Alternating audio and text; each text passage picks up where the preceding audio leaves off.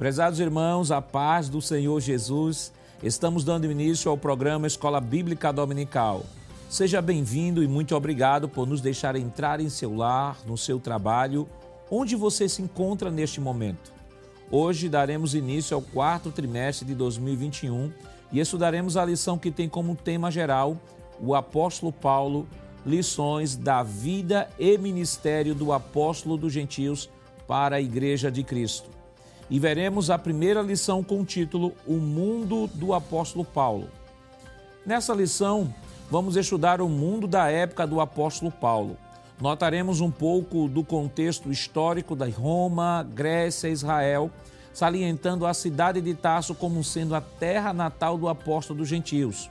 Pontuaremos ainda Paulo como um judeu carente da revelação divina e um religioso cego como também um pecador como os demais pecadores. E por fim, veremos Paulo como um homem carente da graça de Deus.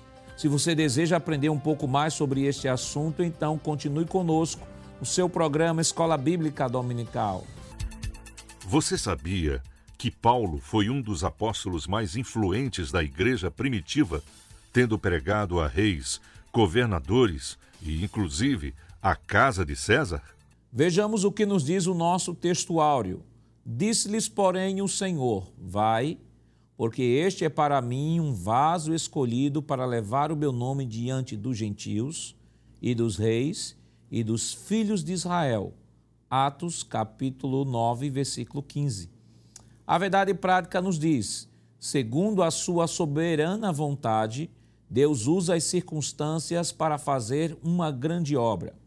O objetivo geral de nossa lição é saber como o mundo de hoje é uma porta aberta para o Evangelho. Os objetivos específicos da lição de hoje são três. Primeiro, apresentar o mundo de Paulo no Império Romano. Segundo, discorrer sobre o mundo cultural de Paulo. E terceiro, descrever o mundo religioso de Paulo. A leitura bíblica em classe para a lição de hoje está escrita em Atos dos Apóstolos, no capítulo 26, versículos do 1 ao 7. Acompanhe conosco. Depois, Agripa disse a Paulo: Permite-se-te que te defendas. Então Paulo, estendendo a mão em sua defesa, respondeu: Tenho-me por venturoso, ó rei Agripa, de que perante ti me haja hoje de defender de todas as coisas de que sou acusado pelos judeus. Mormente sabendo eu que tens conhecimento de todos os costumes e questões que há entre os judeus, pelo que te rogo que me ouças com paciência. A minha vida, pois, desde a mocidade, qual haja sido desde o princípio em Jerusalém, entre os da minha nação, todos os judeus a sabem, sabendo de mim desde o princípio, se o quiserem testificar, que, conforme a mais severa seita da nossa religião, vivi fariseu. E agora, pela esperança da promessa que por Deus foi feita a nossos pais, estou aqui e sou julgado, a qual as nossas doze tribos esperam chegar, servindo a Deus continuamente noite e dia. Por esta esperança, ó Rei Agripa, eu sou acusado pelos judeus. Para comentar a nossa lição hoje, contamos com a participação do presbítero irmão Jonatas Eder. Do Senhor, irmão Jonatas. Pai do Senhor, pastor Jackson. E contamos também com a participação do auxiliar e professor irmão Givanildo Hermano. Do Senhor, irmão Givanildo. Pai do Senhor, pastor. Prazer estar aqui. Queridos irmãos, estamos iniciando mais um trimestre, neste trimestre em especial. Estaremos estudando né, a vida e ministério do apóstolo Paulo, também conhecido como o apóstolo dos gentios. E esta, e esta semana em especial, a nossa lição tem como título O Mundo do Apóstolo Paulo. Mas antes mesmo de comentarmos a nossa lição é, e, e fazermos esta abertura de trimestre, nós, como comumente fazemos, né, todo início de trimestre, nós aqui da equipe da Superintendência das Escolas Dominicais aqui do estado de Pernambuco. Nós sempre indicamos algumas obras aos nossos irmãos para poderem é, estar auxiliando, né, essas obras estarem auxiliando no preparo da lição da escola dominical. E aqui nós queremos é, já indicar este primeiro livro aqui. Este livro é o período interbíblico. E o que é que tem a ver, pastor, o período interbíblico com a, o assunto que está sendo tratado? Na verdade, este livro aqui é o link entre a lição que nós estudamos semana passada é sobre o Antigo Testamento. Observe, só relembrando o conteúdo, nós terminamos a lição é, no cativeiro babilônico. O povo foi levado para o cativeiro babilônico, e do cativeiro babilônico terminamos a lição com a promessa da esperança do retorno. E este livro ele vai fazer este link né, do período interbíblico, vai passar pelo Império Babilônico, Império Medo-Persa, o Império Grego, período dos Macabeus, até chegar no Império Romano. Nós temos, além deste livro, nós temos aqui este livro aqui, que é um livro de introdução ao Novo Testamento. Muito bom este livro, né? De Merrill. Novo Testamento, sua origem e análise. É um livro também que você pode estar adquirindo para estar lhe auxiliando. E especificamente sobre o ministério e a vida do apóstolo Paulo, nós temos esta, este livraço aqui, Paulo o apóstolo da graça de F. F. Bruce vai trabalhar sua vida, cartas e teologia, um livro excepcional. Nós temos também aqui o outro livro, né, ainda falando sobre Paulo especificamente. Esse livro vai falar sobre a teologia de Paulo, também é um livraço. Você pode também estar adquirindo para estar auxiliando na preparação do conteúdo de sua lição. E temos mais dois livros, que é este livro aqui, esta coleção da série Cultura, Cultura Bíblica, da editora Vida Nova, aqui, Atos dos Apóstolos, Introdução e Comentário. Temos também um outro livro, também um livraço, se você também puder adquirir, este livro aqui de Atos, Introdução de Atos a Apocalipse, né? de Craig Bloomberg. Também uma excelente obra. Então, a lição desse trimestre ela vai estar trabalhando dentro ah, do conteúdo que vai período interbíblico, introdução ao Novo Testamento. Mas por que introdução ao Novo Testamento?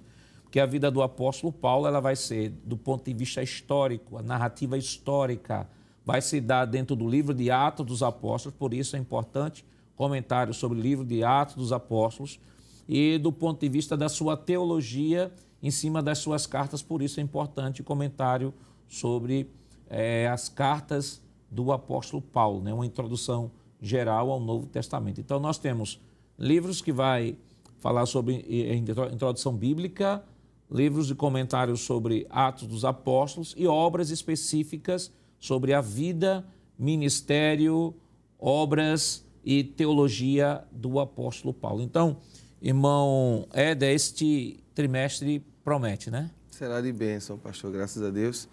Paz a todos os ouvintes, não é? Será de bênção, tenho certeza. E como bem indicou o pastor Nádio Jackson, é muito importante que o professor esteja por dentro do mundo, né? Hoje a lição, o professor João deu sobre isso, né? exatamente né? sobre isso. Sobre o mundo do apóstolo Paulo, querendo ou não, o apóstolo Paulo, ele vai ter muita influência, a gente vai ter tempo de ver isso, tanto dos gregos como dos romanos para ser quem é, existe essa influência, não é? E nós teremos a oportunidade de hoje, pastor, iniciar essa importante lição que é trabalhar o mundo dele, né? E você vai ver como é importante ter um pouco desse conhecimento apresentado pelos livros aqui que o pastor Nádio Jackson mostrou. Há um contexto um, um, pouco diferente da lição do trimestre anterior, que no trimestre anterior nós estudamos vários personagens. Nós estudamos sobre alguns reis, sobre alguns profetas, até mesmo sobre alguns gentios, como por exemplo uhum. o general Naaman.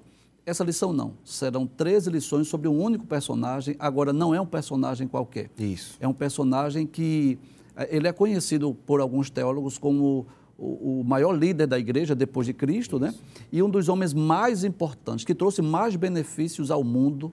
Né? Talvez Paulo tenha sido, depois de Jesus, o homem que mais trouxe influência e benefícios à humanidade, né? Ele não foi só um apóstolo, não foi só um fundador de igrejas, ele não foi só um, um, um vaso escolhido por Deus, mas ele foi também o escritor de Isso. grande parte do Novo Testamento, deixou pelo menos 13 epístolas, né? Que, e há muitas lições que nós podemos aprender, nós vamos ver na vida de Paulo a sua dedicação a- ao chamado divino, nós vamos ver o amor pelas almas, nós vamos aprender com Paulo estratégias de evangelismo É, e missões, exatamente. né? E o que é mais importante é que esse- esses ensinos, essas lições sobre Paulo, nós podemos aplicá-la para o nosso dia a dia, Glória né? a Deus por nós isso. podemos aplicar no dia a dia. Temos muito a aprender com ele. Irmão, irmão é, Éder, talvez algum professor até possa questionar e dizer assim, mas por que tratar de uma lição sobre o apóstolo Paulo e a primeira lição falar sobre o mundo do apóstolo Paulo? Qual é a relação é, entre o mundo do apóstolo Paulo e a vida e a teologia do apóstolo Paulo? Qual é a importância de se compreender o mundo do apóstolo Paulo como uma lição introdutória para o nosso trimestre? Muito bem, nós estaremos, na realidade, preparando o cenário, né? todo um cenário que será muito importante para as demais lições. Né? Para você entender, por exemplo, porque Paulo, em alguns momentos, vai falar em hebraico, né? tem um dado momento que ele fala um discurso em hebraico, você precisa entender que o hebraico nos dias de Paulo saiu de desuso do meio comum, né? as pessoas falam aramaico. É, as cartas são escritas em um tipo de língua chamada grego koiné. né? Existe uma, uma relação muito fácil de adaptação, no sentido de sair de uma cidade para outra. Como é que isso foi construído? Então, a aula de hoje é específica para mostrar para você como é que o mundo dos dias de Paulo é, para que quando a gente coloque as cenas dos próximos capítulos, se a gente puder dizer assim, não é? se a gente puder dizer assim, os próximos capítulos eles se encaixam exatamente no que a gente vai falar. E eu queria começar, pastor, falando sobre esse período interbíblico, se o senhor permitir. Acho muito interessante que a gente comece por aqui, porque terminamos a lição passada, como o senhor bem disse, né? é, Israel no cativeiro. E Israel não ficou no cativeiro a vida toda. Deus prometeu que seria 70 anos e eles voltaram. Né? Houve lá o edito do, do rei Ciro, conforme Deus já havia prevido. Está lá em Esdras, capítulo 1, verso 1 e 2. Ele permite que o povo judeu volte para a sua terra e eles se estabelecem novamente, não é? Vão se estabelecer lá, vão construir o templo. Nós vamos ter um movimento muito, muito bonito de retorno às Sagradas Escrituras com Esdras e com Neemias. Haverá uma restauração, uma pureza e isso tudo vai preparar o povo para receber o Messias, não é? Lembrando, o apóstolo Paulo será um dos arautos do Messias. Ele vai mostrar para os judeus que Jesus realmente era quem disse ser. Tá certo? Então, eu destacaria primeiro esse, esse mundo eh, que vai ser mudado pelos persas.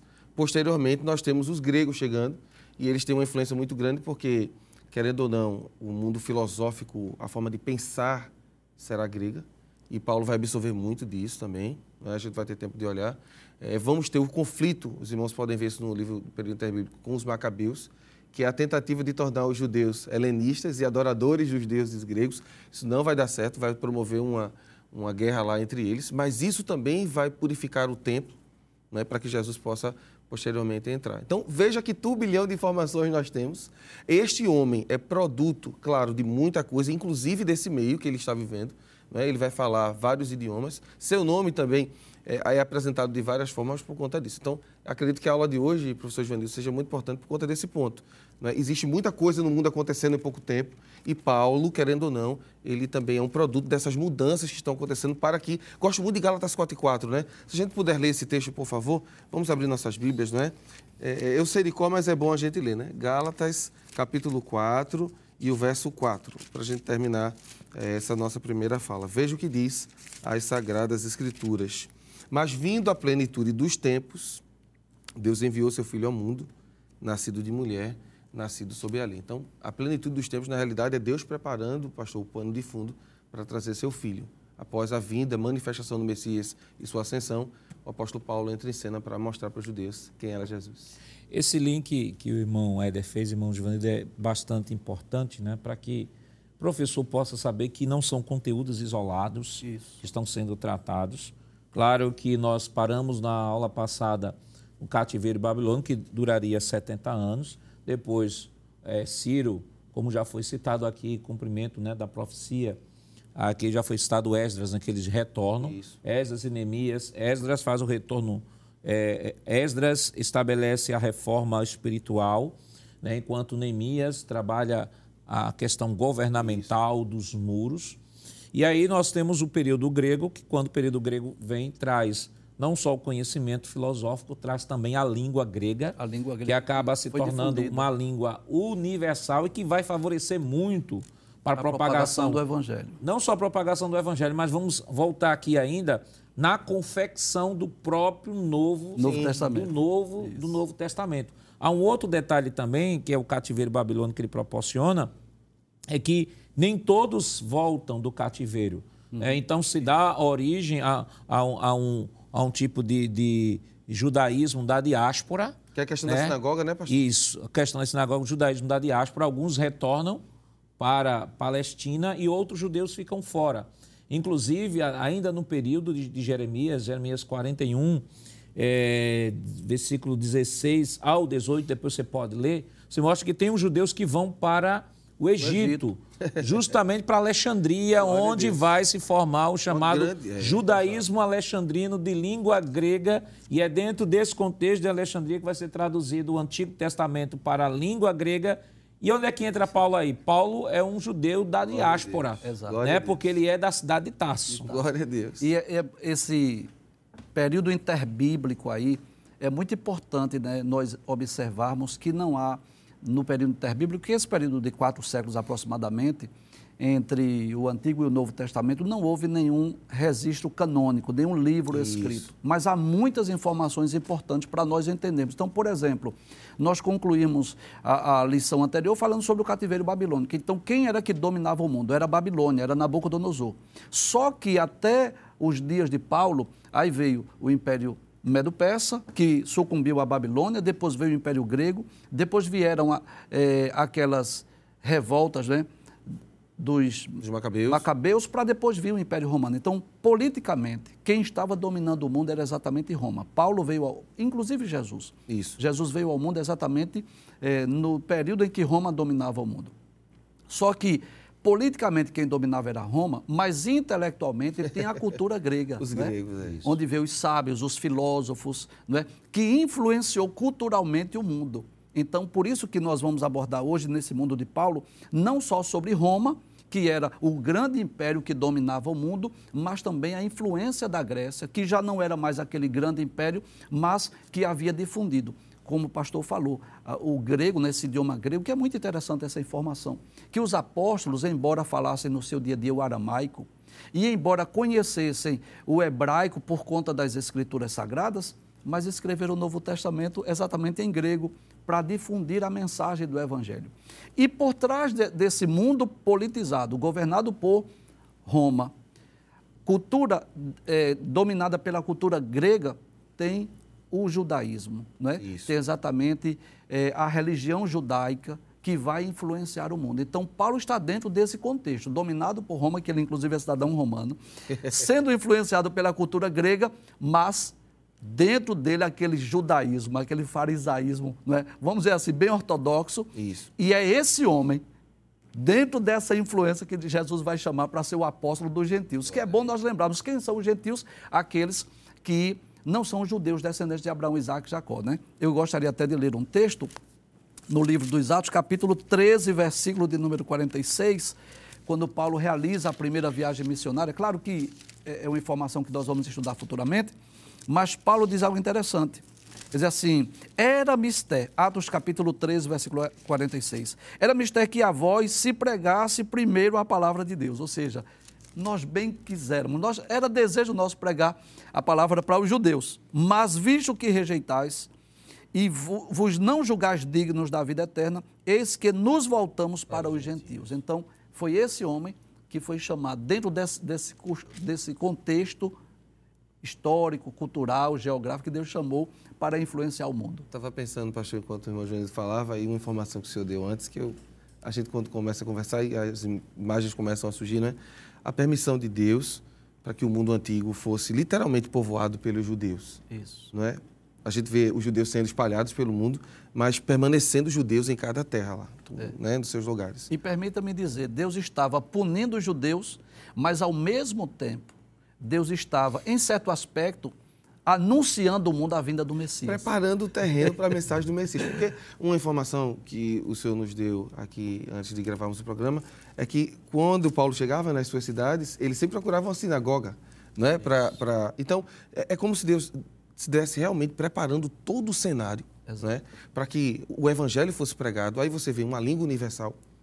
Você tem a questão da Pax Romana, que era a permissão para circular dentro do império. Né? Um cidadão romano como Paulo tinha liberdade para transitar dentro de todo o império. Então nós vemos o trabalhar, o agir de Deus já antecipadamente para enviar seu filho e que a mensagem do seu filho fosse propagada. E aí, considerando que, ainda que ele fosse da cidade de Tasso, ou seja, era judeus da diáspora, Sim. mas a sua mocidade, ele deixa claro que ele passou em Jerusalém, né? Sim. aprendendo com Gamaliel. É, Atos 26 e 4 diz assim: A minha vida, pois desde a mocidade, qual haja sido desde o princípio em Jerusalém, entre os da minha nação, todos os judeus sabem.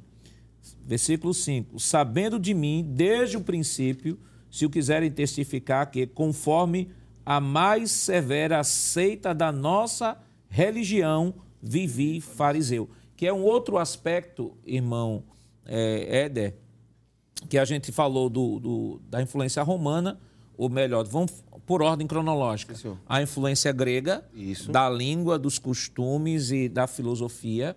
Depois, a influência romana, no caso de influências externas, mas nós temos também a influência judaica, o contexto Sim. judaico, e aqui ele cita a chamada seita dos fariseus. E o que era de fato a seita dos fariseus? Mas não responda agora não. Nós estaremos comentando isso depois do nosso rápido intervalo. Voltaremos já.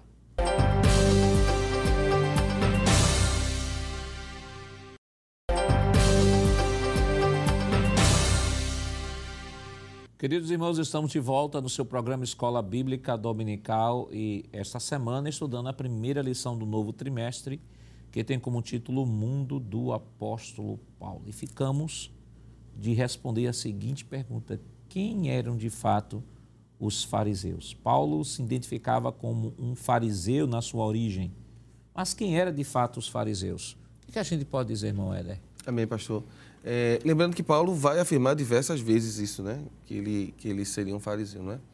É, lembrando que esse grupo religioso é, é, um grupo que preza pelas escrituras, pela palavra, e é importante a gente entender que no período do apóstolo Paulo, no período da Bíblia, né, de Jesus e os apóstolos, o judaísmo ele tem grupos. O judaísmo em si possui grupos. E os principais grupos são dois. Você vai encontrar bastante isso na Bíblia, né? Um é mencionado por saduceus, e outros são chamados de fariseus. Embora existissem outros grupos, né?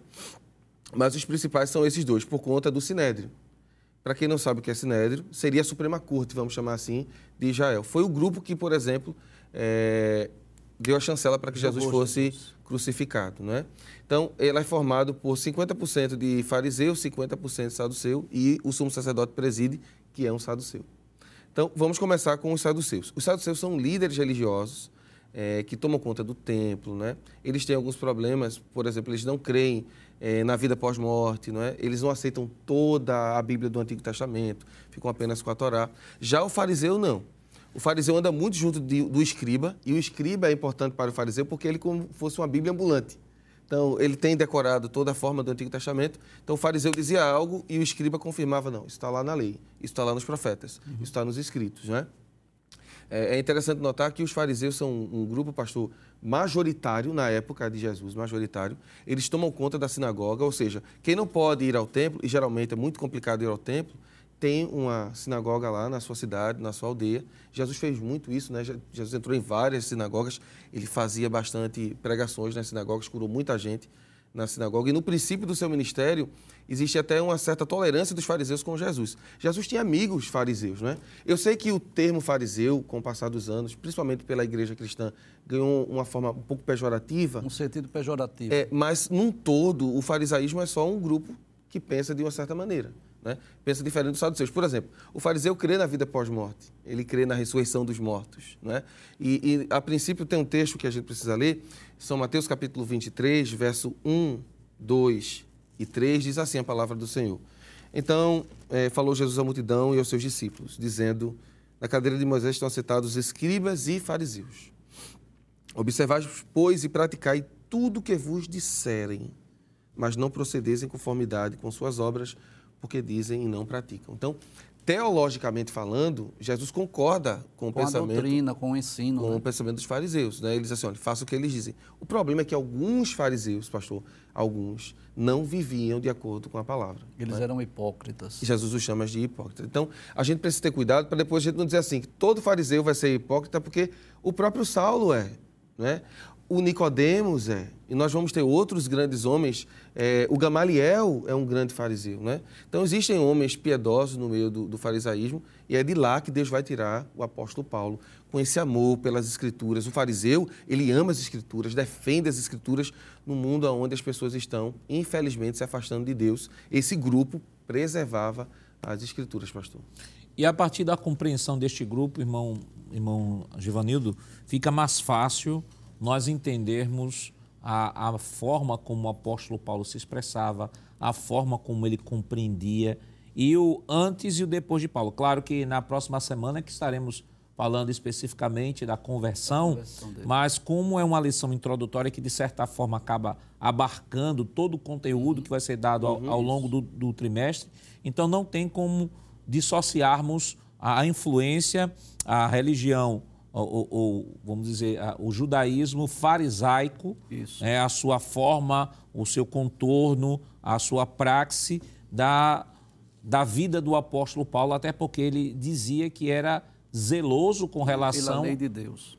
pela prática. Exato. Então, quando, quando Paulo disse que ele era fariseu, ele não estava se enquadrando dentro daquele grupo de hipócritas que demonstravam uma santidade para com os demais, que fazia questão de orar, de orar em praça rua, né? pública, né? de dizer a todo mundo que estava jejuando. Quando Paulo disse que eu vivi fariseu, ele estava dizendo eu sou o guardião da lei de Deus. Isso. Eu, não é? eu, eu sou judeu, era da tribo de Benjamim, guardião da lei de Deus, ou seja, era alguém que pertencia à tribo de, de Benjamim, ele era um israelita. E é interessante nós observarmos, né, que, inclusive, o texto áureo da nossa lição vai dizer isso aí, vai dizer assim, Deus dizendo, é o Jesus dizendo para Ananias que ele era um vaso escolhido. Então, é como se, permita-me fazer essa ilustração aqui, é como se a trindade se reunisse. Isso é uma ilustração, claro. E dissesse assim: olha, nós precisamos de um homem para levar a mensagem do evangelho ao mundo gentil. Glória a Deus. E é como se Deus dissesse assim: mas nós precisamos de um homem. Primeiro, que ele seja poliglota, que ele fale várias línguas, vários idiomas. Segundo, muitas culturas, né? não é? Segundo, que ele seja conhecedor das Escrituras. Terceiro, que ele tenha uma cidadania romana, porque isso vai facilitar as suas viagens. Quarto, que ele tenha uma profissão secular, porque quando ele for para uma cidade que ele for fundar uma igreja, então não tem ninguém para mantê-lo. Então ele vai precisar ter uma profissão. E é como se o Espírito Santo dissesse assim: olha, existe um homem com todas essas ca- características, todas essas qualidades lá na terra. Ele é um fariseu. Só que tem dois problemas. O primeiro é que ninguém tem coragem de pregar para ele, o segundo é que ele não quer ouvir ninguém. Jesus diz que- deixa que eu vou lá pessoalmente. Glória a Deus. E chama este homem Glória lá do farisaísmo, zeloso pela lei de Deus. É importante nós lembrarmos isso, né?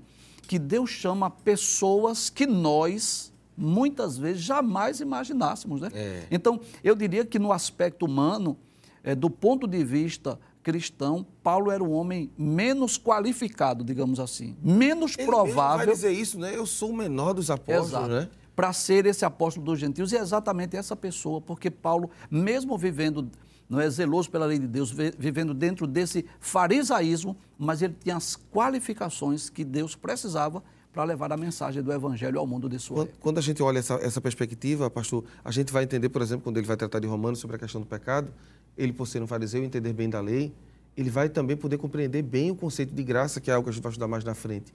Porque só alguém que entendeu realmente que a lei não salva, que a lei não trazia salvação, poderia entender um conceito tão complexo. Olha, esse conceito de graça para o mundo de Paulo é assim uma coisa espantosa, porque como um judeu acostumado a fazer tudo para ser aceito, né? era assim que eles pensavam, diz assim, não, eu não preciso fazer para ser aceito, porque eu já fui aceito.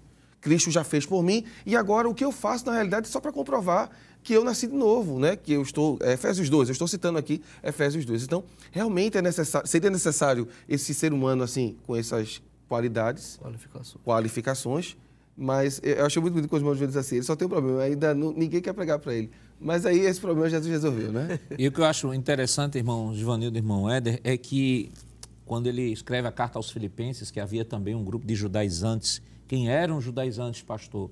Eram judeus recém-convertidos ao cristianismo e que queriam implementar práticas do judaísmo dentro do cristianismo, principalmente na questão soteriológica. Né? Então, o apóstolo Paulo, para se contrapor a eles, no capítulo 3 de, de Filipenses, veja o que, é que o apóstolo Paulo fala. Ele vai fazer assim, uma reflexão em torno da vida que ele vivia no judaísmo. Veja só, capítulo 3 de Filipenses, versículo 4 em diante, diz assim: Ainda que também podia confiar na carne, se algum outro cuida que pode confiar na carne, ainda mais eu. Ele está falando da sua origem judaica, né? Porque os judaizantes queriam influenciar a igreja. Aí ele continua: circuncindado ao oitavo dia, da linhagem de Israel, da tribo de Benjamim, hebreu de hebreus, segundo a lei fariseu. Paulo está dizendo aqui: olha, eu não sou judeu, eu não sou um, um, um judeu prosélito, por né? prosélito porque me converti. Eu sou hebreu de hebreus, ou Isso. seja, meu pai era hebreu, meu avô era hebreu. o sangue, o né? bisavô era hebreu. O tataravô é hebreu. Eu sou fruto de diversas gerações de pessoas que praticavam zelosamente a lei. a lei Aí ele vai dizer, e pela lei fui fariseu. Aí ele vai falar sobre a sua prática em relação à lei. Ele diz, segundo o zelo perseguidor da igreja, segundo a justiça que há na lei, irrepreensível. Mas aí o que, é que ele fala? Versículo 7. Mas o que para mim era ganho, reputei-o perda por Cristo. Ou seja, ele diz assim: olha, eu muito mais poderia me gloriar pela minha posição, pela minha origem, pelo meu zelo, pela minha condição, mas nada disso me dá orgulho, porque Cristo me fez enxergar de que tudo isso deve ser deixado de lado e o mais importante agora é abraçar a graça manifestada por Cristo. Isso é tremendo, não é? Isso é tremendo. O... Ele teve a compreensão que muitos judeus da sua época não teve. Infelizmente. E, e ele tentou levar esse evangelho para exatamente esses judeus Isso. que não compreenderam, né? Mas é, é, é, tão belo olhar como Deus se compadece de, de, homens como Paulo, né? Homens como Paulo que carecem apenas, às vezes, pastor, do encontro com Jesus.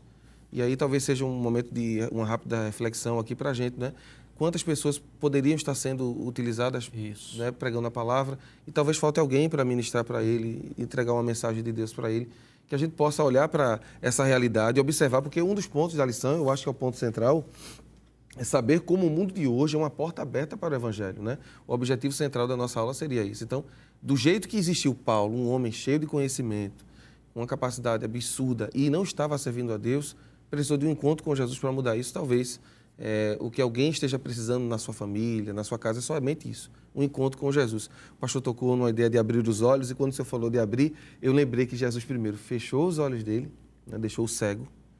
Fisicamente que, ele ficou cego. Para enxergar espiritualmente. né? Porque, irmão Joanildo, o senhor já pensou, esse homem passou três dias chorando. É. Né? é isso que é dito no texto lá, pastor, de Atos 9. Chorando, Ananias em casa. O Senhor foi lá e disse, Ananias, vai lá, a gente vai estudar semana que vem.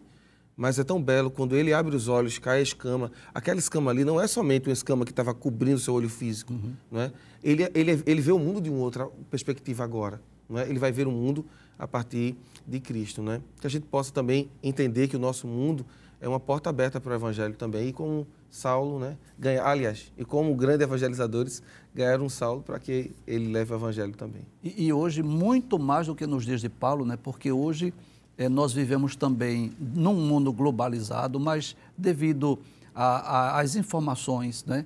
Hoje nós temos muito mais facilidade do que Paulo para pregar o Evangelho, Sim. para anunciar as boas novas de salvação. Não é exatamente esse o ponto central da nossa lição. Saber como o mundo de hoje é uma porta aberta para o Evangelho. Então, essa, essa lição, durante essas 13 lições, nós devemos olhar dentro dessa perspectiva. Uhum. Né? Que assim como Paulo foi esse instrumento de Deus para levar a mensagem do Evangelho aos gentios, nós também devemos ser esses instrumentos, esses servos de Deus, dentro desse contexto que nós vivemos, dentro desse mundo globalizado, para fazer com que a nós mensagem temos, do Evangelho seja conhecida. Nós temos mais facilidade. Não é? Por exemplo, hoje a gente não precisa escrever uma carta. É? Hoje existe transporte que pode levar muito mais rápido. Isso.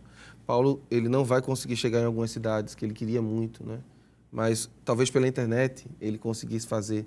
Então, isso também leva a gente a refletir: será que a gente está fazendo tão bem o trabalho que Paulo, sem a tecnologia que teve, fez, conseguiu fazer? Acho que é um ponto também a gente pensar. E, e um outro detalhe, né? além da multiculturalidade que marcava o mundo da época, que também marca o mundo de, o, o mundo, mundo de hoje, hoje nós temos mais ferramentas que a época de Paulo. Né? Sim. O transporte de Paulo. O transporte de Paulo era ou caminhando ou através de animais. E navio, né? É, navios. Exato. É, hoje você tem todo tipo de transporte, além da rede mundial de computadores, né, uhum. né, que permite que você possa se comunicar com qualquer pessoa de outro lado do mundo, basta dominar. Na época de Paulo, precisava dominar o grego para falar com todo mundo.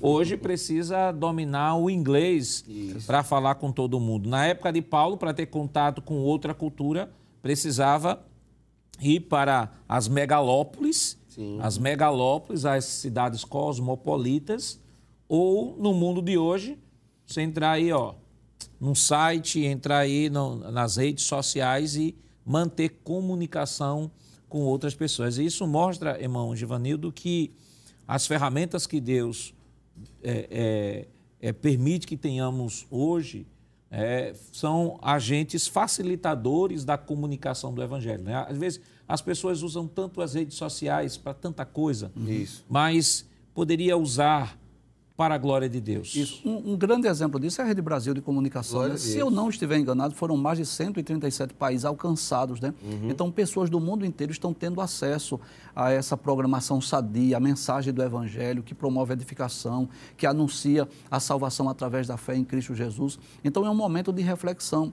Se Paulo, que não tinha internet, Paulo não tinha rede de computadores, Paulo não tinha é, tanta literatura impressa como nós temos hoje, não tinha telefone telefone. questão também. Nós temos literatura impressa, Bíblias Exato. em vários idiomas. Exato. Então, se, se, Paulo não tinha todas essas ferramentas e conseguiu pregar para o mundo da época, Paulo pregou na Europa, na Ásia, na África, né? é claro, para o mundo da sua época. O que é que a igreja hoje não é capaz de fazer? Não é? Então, eu tenho uma certeza que é, dentre a, as muitas lições que o Espírito Santo estará nos ensinando durante esse trimestre, ele estará nos impulsionando Amém. a utilizarmos essas ferramentas que estão à disposição Amém. da igreja, à disposição de cada um de nós, Amém. para nós pregarmos o Evangelho.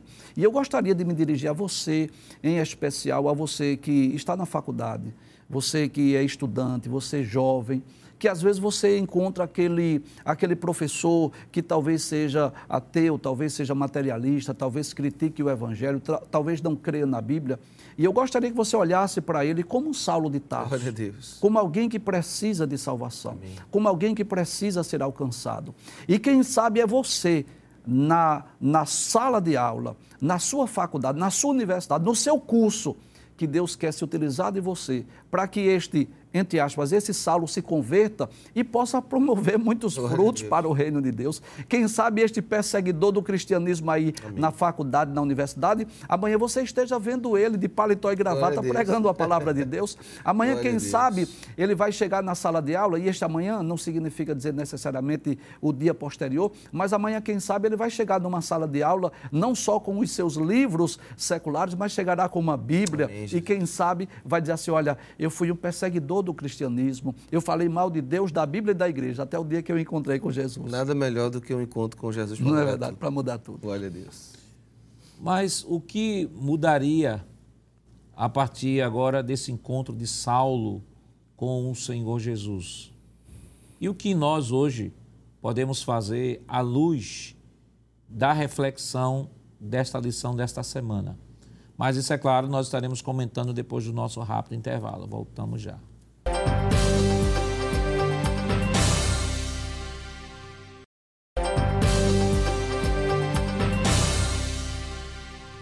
Queridos irmãos, estamos de volta em seu programa Escola Bíblica Dominical para o último bloco da lição que estamos estudando esta semana, que tem como título Mundo do Apóstolo Paulo. Já fizemos o link aqui da lição anterior com a lição desse trimestre. Já falamos sobre o mundo grego, a influência do mundo grego, já falamos do mundo romano, a sua influência, falamos do mundo judaico e a influência. E a lição está tratando o personagem Saulo. Falamos um pouco sobre sua vida e como esta lição de número um é a lição introdutória para todo o trimestre, nós deixamos a pergunta, né? O que é que mudou do encontro de Saulo com o Senhor Jesus no caminho de Damasco e que lições a gente pode extrair desta lição para estar aplicando em sala de aula esta semana. O que é que a gente pode falar, irmão Éder? Amém, pastor. É, quando, quando Jesus encontra, encontra o apóstolo Paulo, então Saulo, né? É interessante também falar sobre essa questão do nome, né? É, Saulo, aparece Saulo na Bíblia, aparece Paulo, né? Mas o nome dele em hebraico é Saul, né? O nome, o nome Paulo é latino e o nome grego é Saulo. Então é por isso que às vezes o texto bíblico apresenta ele como Saulo, apresenta ele como Paulo né? E se a gente fosse chamar o nome dele em hebraico, seria Saul. Então, é de acordo com o público. Né? A partir de capítulo 13 de Atos dos Apóstolos, a gente vai encontrar mais ele como Paulo, Paulo. por conta do mundo gentílico romano da época. Né? O, o, encontro com Jesus mudou tudo, mudou a perspectiva de vida dele. Né? Ele estava focado, é, e isso a gente vai ter tempo de dirimir melhor na próxima semana, ele estava focado em destruir o cristianismo, porque ele achava, como um homem zeloso que era, de que aquele, aquele, aquela seita, né, que é assim chamada nos primeiros capítulos de Atos, aquela seita poderia prejudicar o andamento do crescimento da obra de Deus e da manifestação do Messias. E Paulo tinha medo de acontecer novamente todo o problema que ocorreu para que eles fossem deportados para a Babilônia. Ele disse: não, a gente não pode ser idólatra. Né? Então ele combateu, combateu, até que um dia ele resolveu ir para Damasco e disse: não, eu vou agora para Damasco porque eu vou prender eles lá capítulo 9, e Jesus disse, eu também vou para a estrada ali encontrar, não é? E o encontro foi maravilhoso, né? Ele viu uma luz, vamos poder ter tempo de ver isso semana que vem. Ele caiu, a gente não sabe de onde, mas ele caiu, provavelmente de uma biga, uhum. e a queda o deixou cego, ele ouviu uma voz, e a voz era muito bela. Tem um autor chamado Charles Swindoll, que ele escreve biografia sobre os grandes homens de Deus, né? um livro muito bom, e ele comentando sobre a voz que Paulo ouviu, né? Quando ele chama o Senhor de Senhor, ele diz quem é Senhor, e ele usa o termo para Deus, né, lá, Kyrios. É, mostra que a voz que ele ouviu mexeu com ele por dentro. Quem é Senhor? E aí ele levou o maior susto da sua vida, quando ele ouviu Jesus dizer: Eu sou Jesus, a quem tu persegues.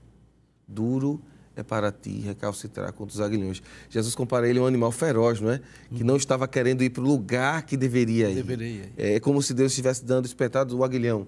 Uhum. Era uma ferramenta de uso agrícola, onde o dono do boi dava umas espetadas para que ele seguisse, né? Ele seguisse e Paulo não, não fazia, não estava indo, até que Jesus teve um encontro com ele. Então, a perspectiva agora é outra, porque se Jesus está vivo, realmente a mensagem cristã está correta. O Messias é verdadeiro. É.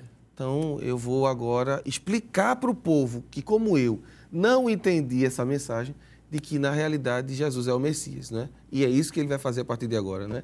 Ele vai levar o mundo inteiro, inclusive os judeus, é, a entenderem que realmente Jesus era o Messias conforme as Escrituras, né? E ele vai pregar, pastor, já em Damasco. Poucos dias depois, né, ele vai, ele vai cobrar a vista, já vai abrir o texto, porque ele tem a Bíblia no coração. E agora ele tem a iluminação de que Jesus é Jesus. Exato. Encaixou tudo, né? Aí ficou fácil de pregar o evangelho. Inclusive, aqueles três dias que ele esteve sem ver, é como se Deus estivesse na mente de Paulo montando um quebra-cabeça. Oh, glória né? a Deus. Porque é como se Paulo tivesse aquela visão de que Cristo é, tivesse morrido, roubaram o corpo dele estavam mentindo, dizendo que Jesus ressuscitou. Com certeza, Paulo, Saulo ouviu falar na, que uhum. Jesus havia ressuscitado, uhum. só que ele não acreditou. E quando ele pergunta quem é Senhor, aí, porque poderia ser Jeová. Isso.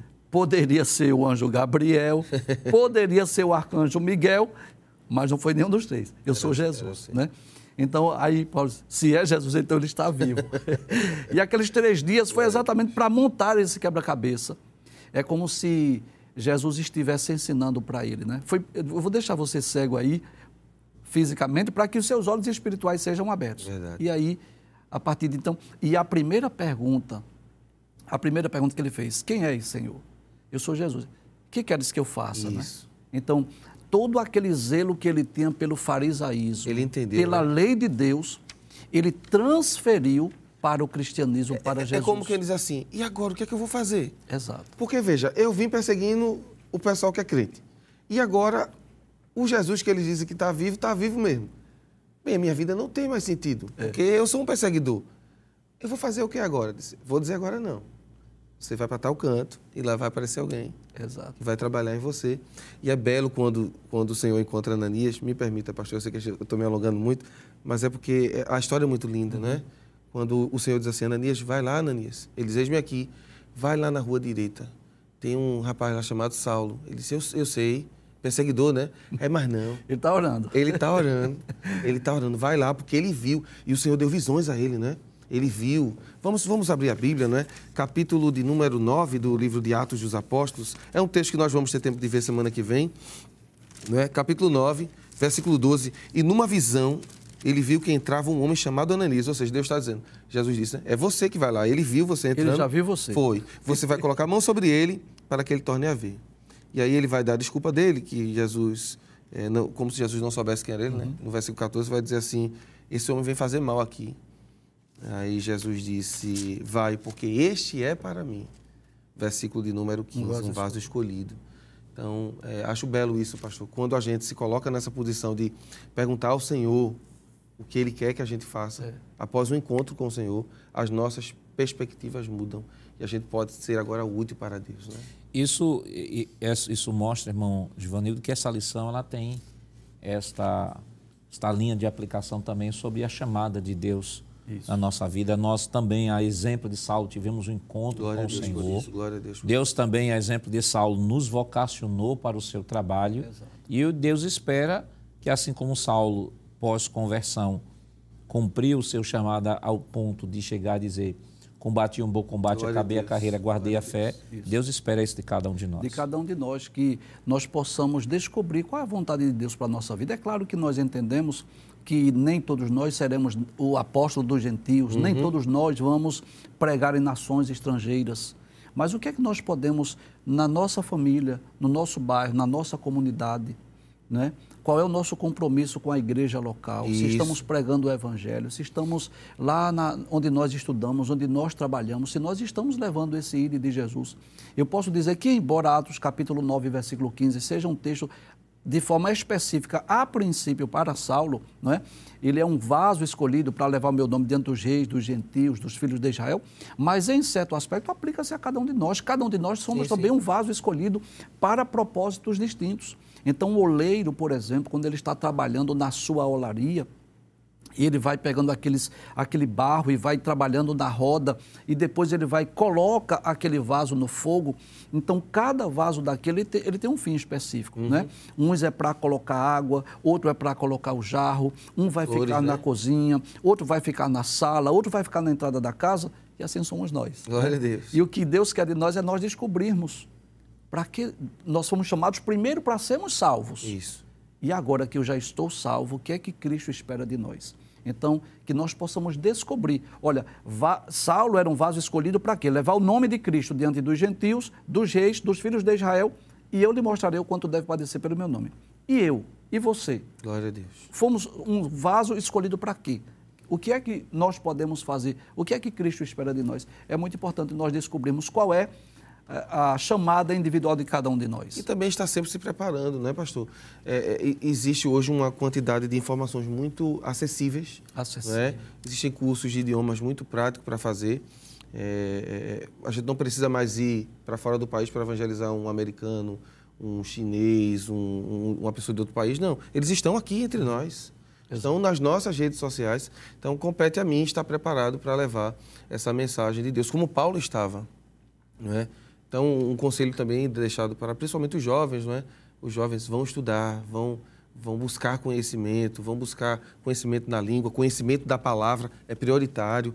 Gaste seu tempo lendo a Bíblia, conheça os ensinamentos, porque veja, quando Jesus chamou, chamou Paulo, Paulo já conhecia as Escrituras. Isso. Ele já tinha, ele já tinha esse conhecimento. E é triste, pastor, saber que muitos jovens nem leram sua Bíblia toda ainda uma vez, não é? Já leram diversos livros. Talvez o Senhor esteja nos despertando hoje e vai usar essa lição inteira para dizer, olha, se aproxime de mim, eu quero lhe usar como usei Paulo. Eu acho que essa é a grande mensagem. Também não adianta, irmão Éder, irmão Givanildo, uma pessoa, por exemplo, conhecer vários idiomas, conhecer de tecnologia, ter milhares e milhares de seguidores e não conhecer a Escritura. Verdade. A essen é essencial que cada um de nós, cristãos, que tivemos o um encontro com Cristo, temos consciência de nossa vocação, dominemos a Escritura né? O, quem entende psicologia é o psicólogo, quem entende engenharia é o engenheiro, mas quem entende de Bíblia é a igreja. Glória a Deus. A igreja vive da Escritura. Precisamos ser especialistas na palavra. E para se tornar especialistas da palavra, eu tenho que parar para ler. Eu tenho que ter um tempo para não só estudar a Bíblia, e aí chamamos a atenção do professor, para não estudar a Bíblia apenas no momento da preparação da aula da escola dominical a Bíblia ela tem que ser ah, ah, utilizada no meu devocional, no Isso. meu dia a dia. No momento da preparação da aula, eu tenho que ler a Bíblia, mas esse não é o único momento em que eu leio a Bíblia. É importante que você possa despertar isso no seu aluno durante esse trimestre, com toda certeza. A partir da próxima lição, muitos textos serão abordados nos diversos livros do Novo Testamento Textos, às vezes, que estão dentro de contextos que precisam ser compreendidos para ser perfeitamente aplicados, e isso vai precisar de um labor, vai precisar de um trabalho, vai precisar de uma dedicação. Até porque o apóstolo Paulo, em Romanos 12, 7, ele vai dizer assim: ó, se é ensinar, haja dedicação ao ensino. Precisamos nos dedicar ainda mais à leitura da palavra, que com toda certeza Deus haverá de nos abençoar muito no início deste trimestre. Querido professor, esta lição nos mostrou os três mundos do apóstolo Paulo: o romano, o grego e o judeu. Vimos que o apóstolo se comunicou na língua predominante da época, o grego koiné, bem como fez uso da vasta literatura de seu tempo e, a soma de tudo isso, serviu ao Espírito Santo para que a vida do apóstolo fosse usada integralmente para a causa do Evangelho. Que o Senhor continue lhe abençoando em nome de Jesus.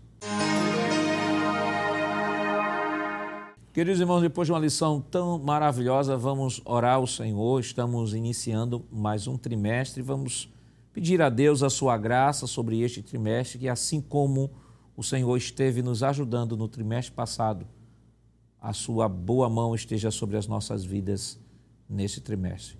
Oremos neste momento.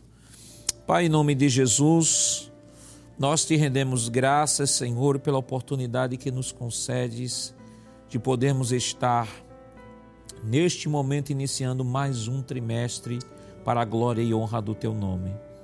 Queremos pedir, Senhor, a tua bênção toda especial em favor de cada direção de EBD, de cada professor, de cada aluno, e que, Senhor, durante este trimestre, assim como tua mão esteve estendida sobre o teu povo no trimestre passado, a tua boa mão esteja sobre o teu povo durante este trimestre, Senhor. Desperta aqueles que ainda não estão indo para a escola dominical, ajuda, da graça, da força, da inteligência, Senhor, da sabedoria, unção a cada professor na ministração da sua lição, ó Deus. Ajuda o Senhor no desenvolvimento deste serviço cristão tão maravilhoso que é o serviço do ensino. Continua levantando homens e mulheres para este maravilhoso ministério e que as tuas mãos de Deus continuem estendidas sobre cada um de nós. Fica conosco. Em nome de Jesus, nós pedimos hoje para todo sempre. Amém. Chegamos ao final do programa. Hoje iniciamos a lição do quarto e último trimestre de 2021, estudando sobre o apóstolo Paulo e destacamos a primeira lição com o tema O mundo do apóstolo Paulo. Na próxima semana estudaremos a segunda lição com o título Saulo de Tarso Perseguidor e esperamos contar mais uma vez com sua audiência. O programa Escola Bíblica Dominical vai ao ar na TV toda sexta-feira às 22 horas e reprisa no sábado às 16 horas. Também está disponível em nosso canal no YouTube Rede Brasil Oficial. Acesse o canal, se inscreva, ative o sininho e compartilhe. Obrigado por sua companhia e até o próximo programa. Que a graça do nosso Senhor Jesus Cristo, o amor de Deus, nosso Pai, a comunhão do seu Santo Espírito estejam com todos hoje para todos sempre. Amém.